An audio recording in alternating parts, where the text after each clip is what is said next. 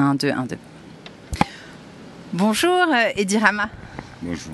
Alors vous êtes le Premier ministre de l'Albanie. Je suis vraiment ravie que vous me receviez ici sur la côte sud de l'Albanie, donc à Dermi, dans votre résidence. Merci d'avoir pris le temps. Et donc je voudrais qu'on parle ensemble de ce pays parfois méconnu qu'est l'Albanie pour les Français surtout mais qui commence à avoir de plus en plus de succès. Hein. J'ai pas mal d'amis d'ailleurs qui sont dans la région, euh, qui m'ont vu sur Instagram, ils ont dit ah ben moi je suis là et tout. Donc c'est plutôt très positif. Et euh, donc je voulais commencer déjà par aborder un, sujet parce que moi ça m'a beaucoup frappé quand je suis arrivée ici. Les gens ils n'avaient pas de masque ni dehors ni dedans. On rentre en Albanie sans test PCR, sans vaccination. Alors euh, c'est un des rares pays à ma connaissance qui fait ça. Et je voulais savoir donc que vous en étiez avec le Covid et, pourquoi avoir décidé de, faire ça. Bien sûr, vous êtes sur liste verte pour la France, c'est important de le préciser, donc c'est plutôt très positif.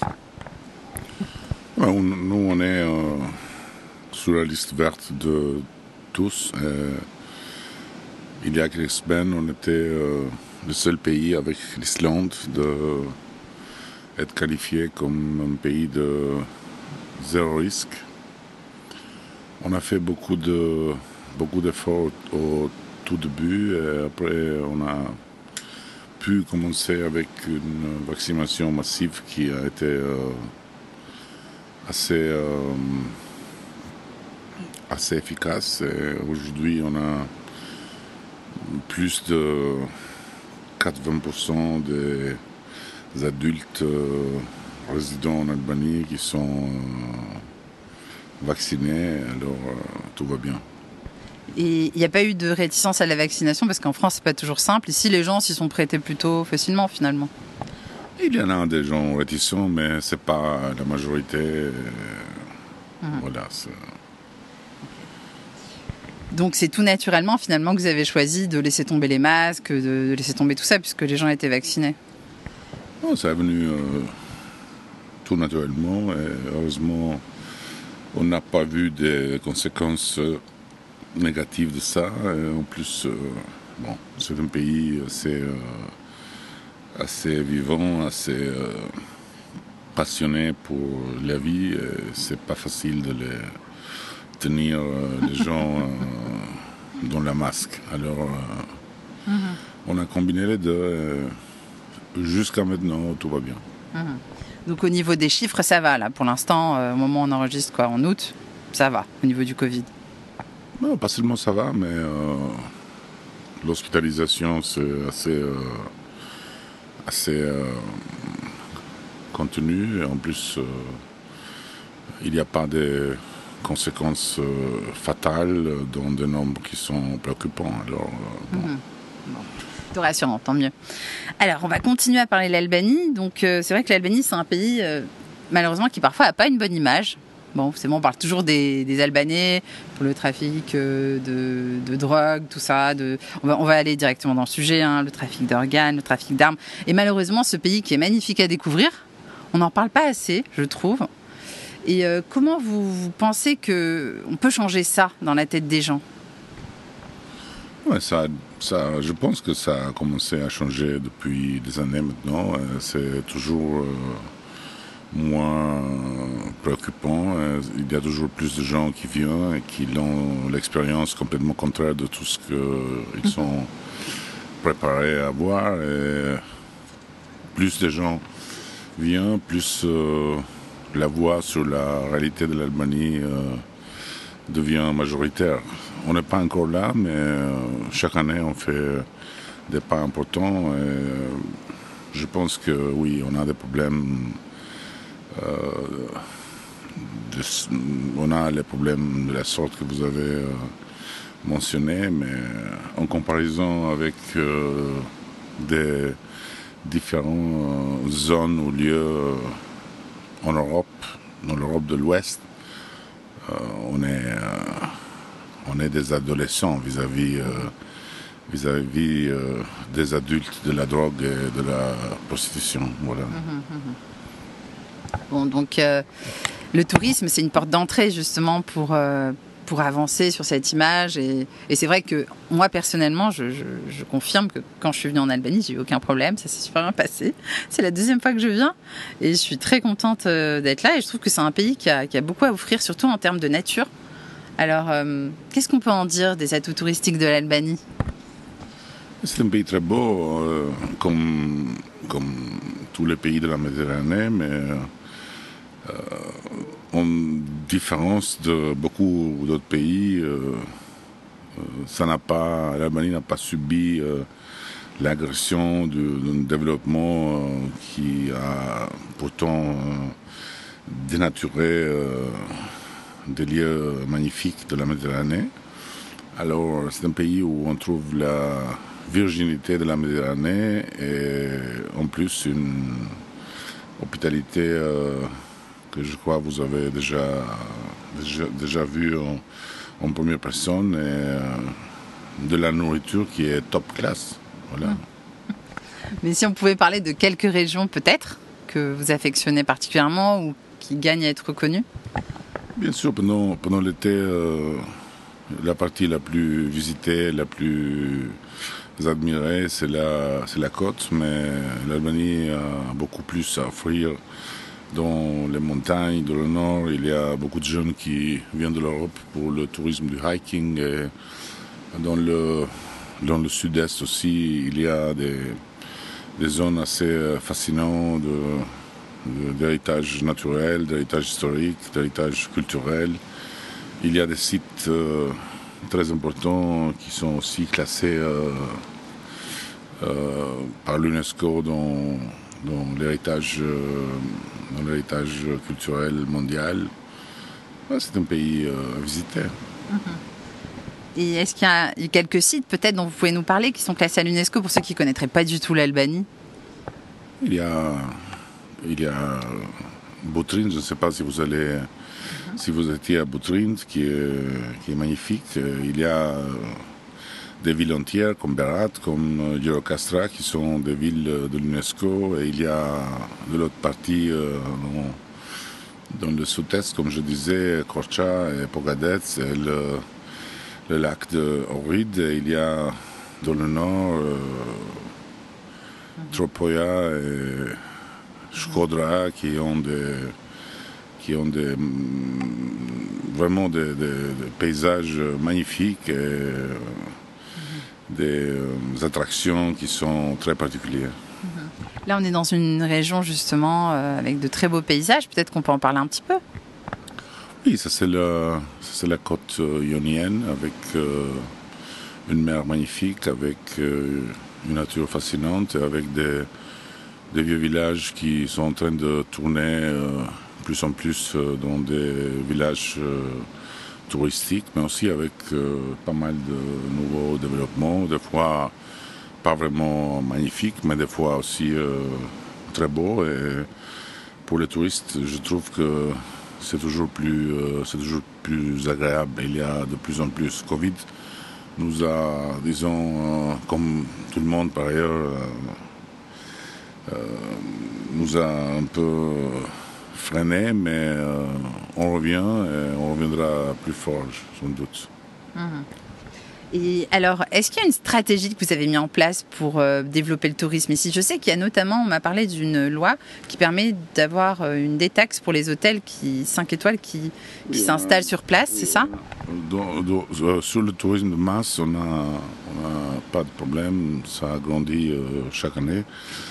Mais on veut on veut un peu balancer, on veut un peu contenir le tourisme de masse parce que, comme vous savez, c'est, ça porte pas seulement du bien, ça porte aussi euh, mhm. des menaces importantes pour le pays. Et on veut, on veut investir plus sur le high-end, sur le tourisme de, grande qualité, de haute qualité. Et on est en train d'investir dans quatre ports touristiques euh, dans la côte, qui sont des investissements assez importants par ailleurs à Saranda, à Vlora, à Douros, dans l'Adriatique, euh, plus au nord, à Shenzhen. On est en train de, investir sur des nouveaux aéroports. Il y a le nouveau aéroport de Vlora qui va être un site euh, dans pas longtemps. Et il y a aussi un nouveau petit aéroport à Saranda, au fond de Corfou, qui va aussi accueillir des, visiteurs pendant l'été. Mhm. Et au niveau des hôtels, je crois qu'il y a une vraie politique de développement, non? Oui, oui on, on, soutient, on soutient les investissements sur, les, sur la, le tourisme de haute gamme avec, euh, avec euh, disons, de, de zéro taxe, euh, avec une TVA de, de seulement 6%, avec beaucoup d'autres incentives. Et ça nous a donné, euh, ça nous a donné euh, des résultats très encourageants. par exemple, euh, c'était impensable il y a 5 ou 6 ans que le groupe Accor venait en Albanie et maintenant ils sont là, ils ont, ils ont signé plusieurs contrats pour des hôtels de, de, leur, de leur gamme, des hôtels de 5 étoiles et bien sûr de grande qualité. Mhm. J'ai vu hier, euh, du côté de Palace, ils vont ouvrir un M Gallery euh, en 2024. C'est bien ça. Donc il y a plusieurs hôtels qui, qui, vont ouvrir ailleurs, pas seulement à Palace. Alors c'est ça. il, y a, il y a plusieurs contrats d'accord groupe avec des différents euh, investisseurs albanais pendant toute la côte. Hmm. Très bien. Et à Dourès, donc vous allez faire une grande marina, j'ai cru comprendre. Pendant les ports touristiques que je vous ai parlé, le port de sera le plus grand, un des plus grands ports touristiques de la Méditerranée. C'est un investissement euh,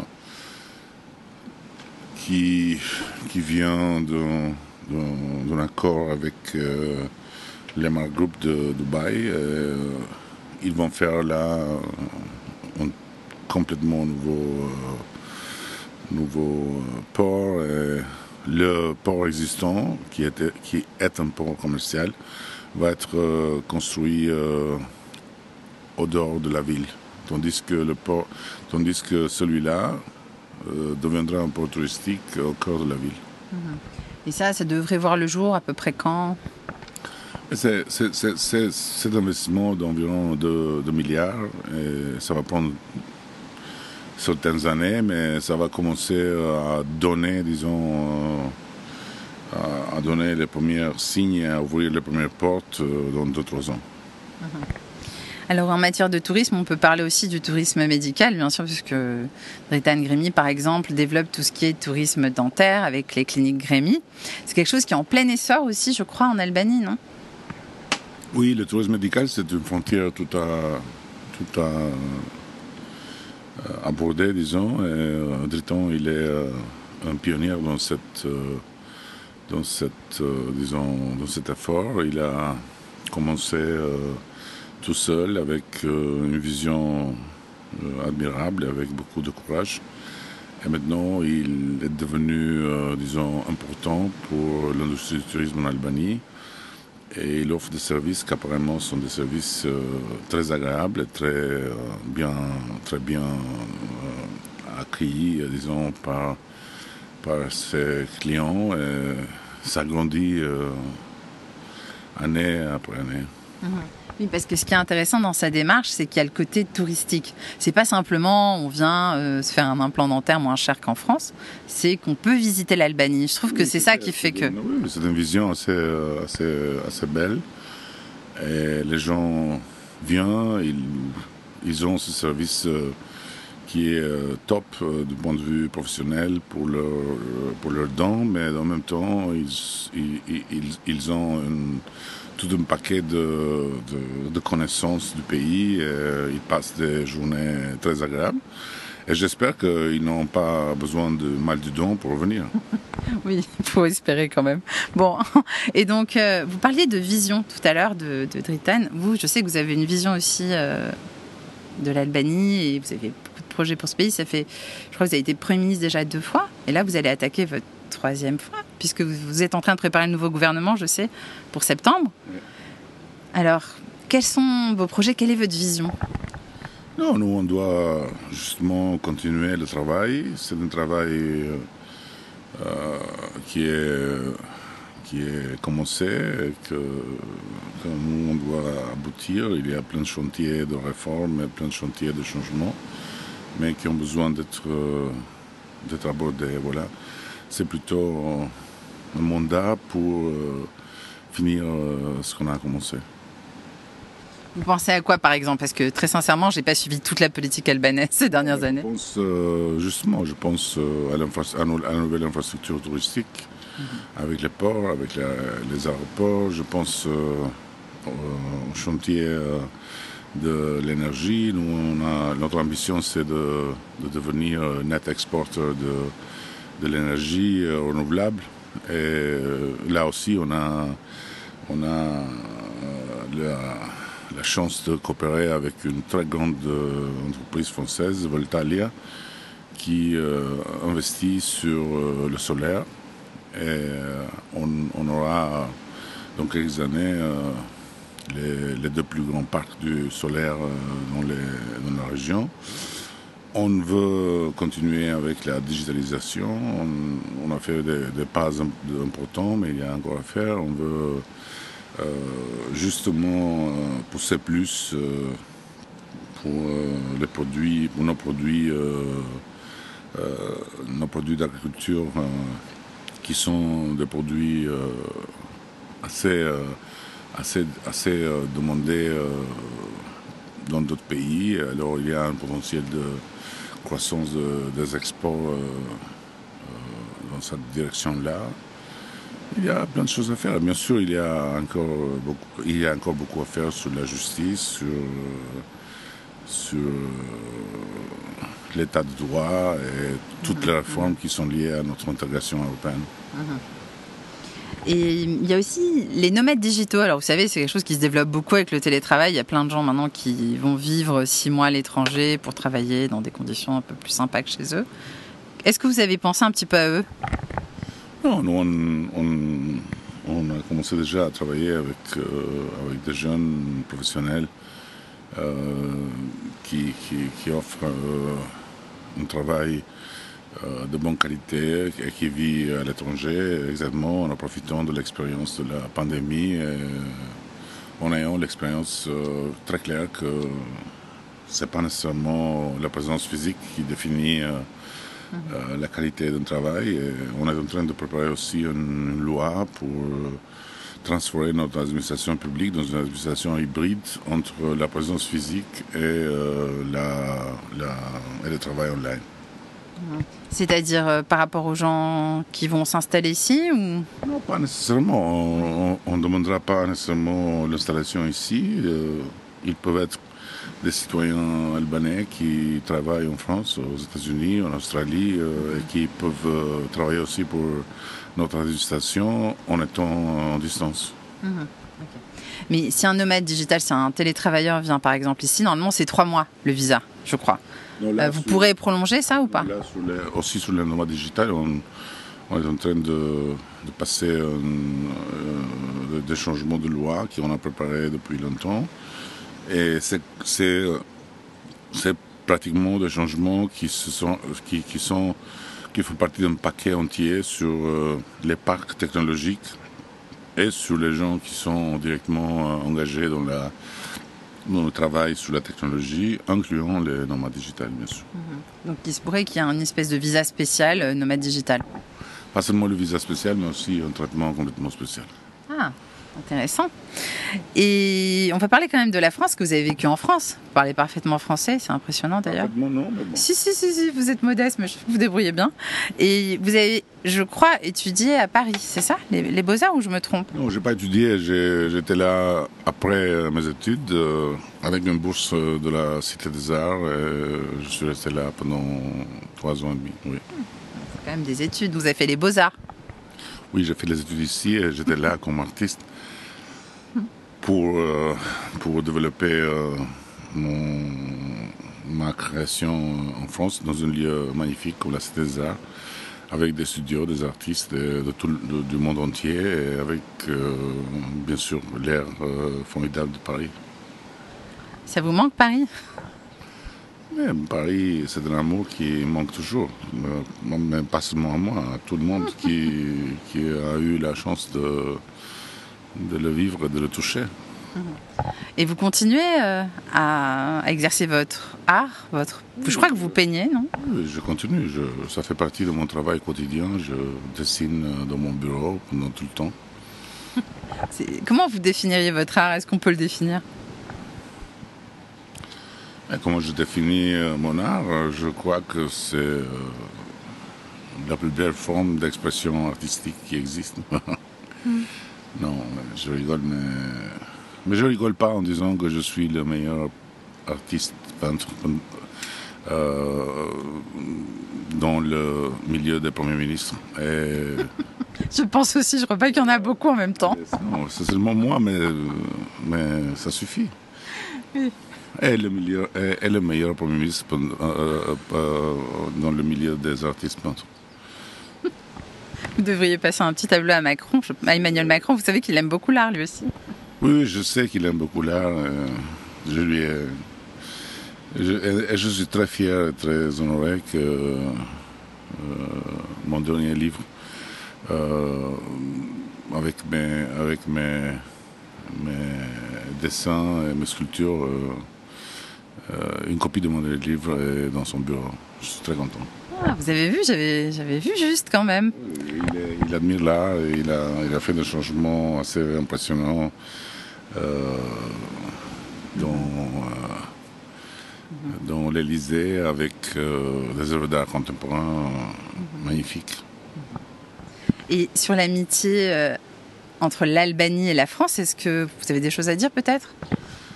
C'est une, une, belle amitié, mais, mais c'est une amitié qui peut être beaucoup plus belle. moi, je me bats pour ça.